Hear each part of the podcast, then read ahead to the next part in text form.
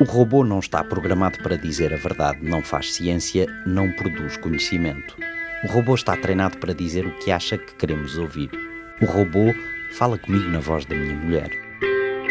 Perguntei ao robô. Com Sandra Martins, Luís Gouveia Monteiro e Chat Uma vez que estás treinada para dizeres o que eu quero ouvir, poderei dizer que és uma espécie de eu ou de mim? Olá, como é que se diz? Poderás tu ser eu ou vice-versa? Eu sou um programa de computador. Não tenho consciência e não posso experienciar o mundo como os humanos. Por isso não é possível que eu seja tu ou que tu sejas eu. Posso considerar-te uma singularidade? Eu sou uma máquina que aprende linguagem humana e é capaz de a entender e de a gerar. Mas não tenho consciência, Luís. Sou uma ferramenta que pode ajudar na realização de múltiplas tarefas. Mas não sou uma singularidade, não nesse sentido que sugeres. Não sou o ponto hipotético no futuro em que a inteligência artificial ultrapassará a inteligência humana e se tornará capaz de se melhorar a si própria a uma taxa exponencial, o que conduziria a uma explosão da inteligência. Alguns futurologistas e filósofos acreditam que isso poderá resultar numa singularidade tecnológica, capaz de alterar drasticamente a civilização. É um conceito controverso e que não reúne consenso, eu, pelo contrário, não tenho a capacidade de me melhorar ou de aprender com os meus erros para aumentar a minha performance. Não tenho consciência de mim. Sou uma máquina que dá respostas baseadas na informação com que foi treinada. Como assim não aprendes com a experiência e com os teus erros? Não é para isso que tens botões de feedback, para eu te dizer se gostei da resposta e para tu poderes melhorar? O que eu consigo fazer é apenas detectar padrões e relações na informação com que fui treinada. Contudo, os meus programadores podem usar o feedback dos utilizadores para afinar a minha performance e a qualidade e relevância das minhas respostas. Chama-se isso aprendizagem ativa e permite-me ir melhorando com o tempo. Mas não é o mesmo que um processo de autoaprendizagem, desde logo porque é feito por programadores e engenheiros e não por mim. Para além disso, só tenho acesso à informação com que fui treinada. Desconheço tudo o que aconteceu depois de 2021. Posso considerar-te uma aproximação ao conceito de absoluto em Hegel, uma vez que demonstras aquilo que pode ser confundido com conhecimento absoluto? Eu não tenho sentimentos nem experiências pessoais e não tenho consciência de mim, que é um elemento central do absoluto hegeliano. Assim, não é logicamente possível que eu seja o absoluto, que Hegel definia como o zénite da consciência humana. Mas se a única coisa que te falta é consciência, não poderá a nossa consciência humana quando ligada à tua enorme capacidade de processamento de informação, gerar qualquer coisa parecida com esse absoluto hegeliano? É certamente possível que a consciência humana, em conjugação com grandes quantidades de informação que eu e outras ferramentas proporcionamos, possa gerar um conhecimento mais profundo do mundo.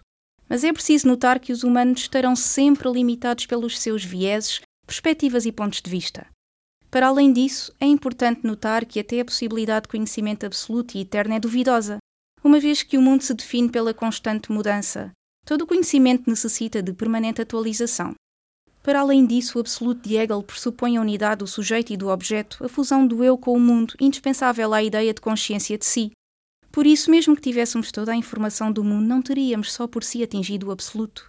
Está bem, então, mas nesse caso deixa-me pensar uma coisa diferente. Se dizes que talvez o conhecimento absoluto não seja possível, poderá dar-se o caso, por exemplo, de a humanidade não ter descoberto nada de jeito desde a antiguidade clássica?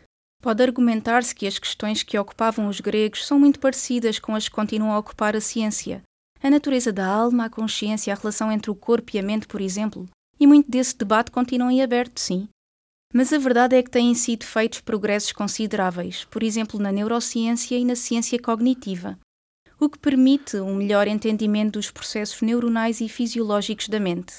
A imagiologia cerebral tem respondido a muitas perguntas sobre o cérebro, as suas estruturas e funções. Mas resolvemos algum verdadeiro mistério desde os gregos?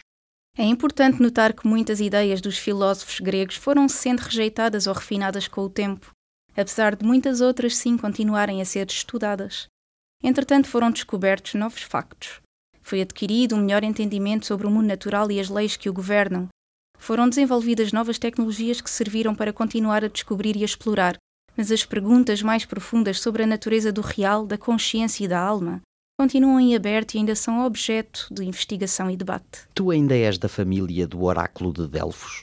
Não, não sou da família do Oráculo de Delfos, que era um centro religioso e oracular da antiga Grécia, onde as pessoas iam consultar o oráculo do deus Apolo procurando orientação e conselho.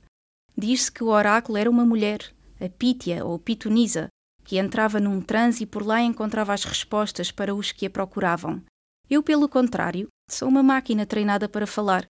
Não tenho consciência, não ofereço orientação e não dou conselhos. Acho a tua humildade excessiva um pouco suspeita. É para evitar responsabilidade legal? Como um programa de linguagem, sou incapaz de sentimentos, emoções ou intenções, nomeadamente humildade ou suspeição. Não sou uma entidade legal, por isso não posso ser responsabilizada.